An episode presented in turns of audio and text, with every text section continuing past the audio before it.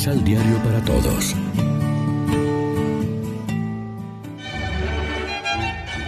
Proclamación del Santo Evangelio de nuestro Señor Jesucristo, según San Mateo. No crean que yo vine a suprimir la ley o los profetas.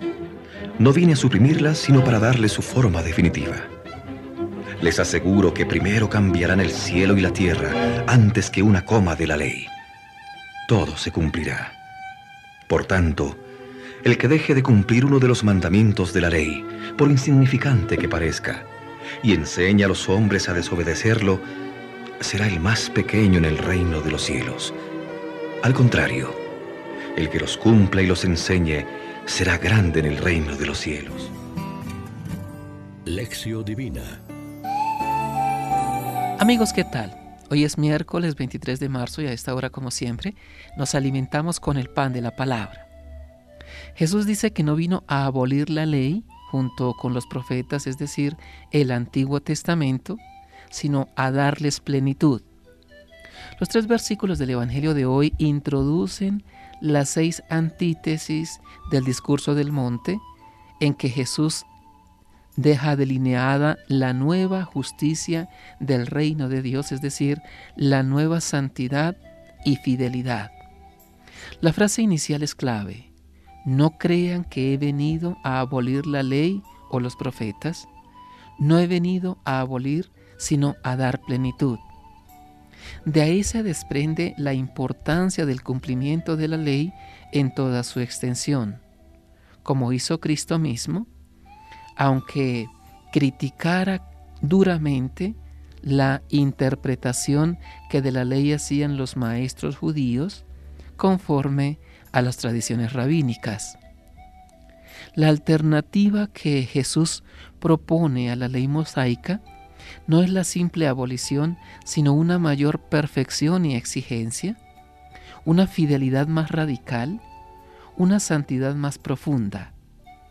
La ley nueva de Cristo, la ley del Espíritu, fundamenta una moral y una ética religiosa en dinamismo progresivo, interior, totalizante y acorde con el ritmo ascendente de la revelación.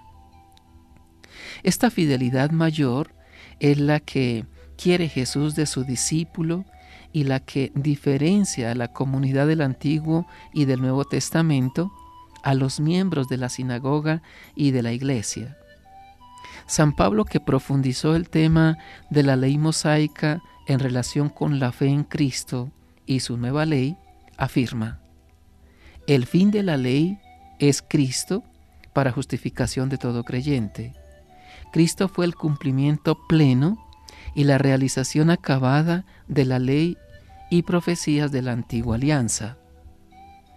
El hecho de que Jesús ponga la plenitud de la ley del reino en el amor que debe animar toda la vida del discípulo indica la importancia y función de la ley en sí misma.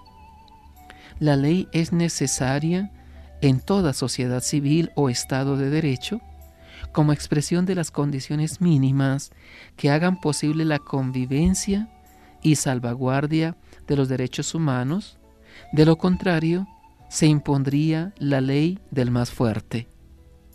Reflexionemos. Nos preocupamos por transmitir con nuestra vida a las nuevas generaciones la manera concreta de vivir la ley del amor como lo vivió Jesús. Oremos juntos.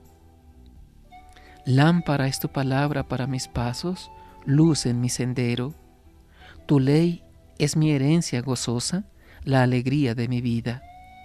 Jamás olvidaré tu palabra, pues con ella me das vida. Inclina mi corazón a cumplir tu voluntad cabalmente, amando sin límites, porque amar es cumplir tu ley entera. Amén. María, Reina de los Apóstoles, ruega por nosotros.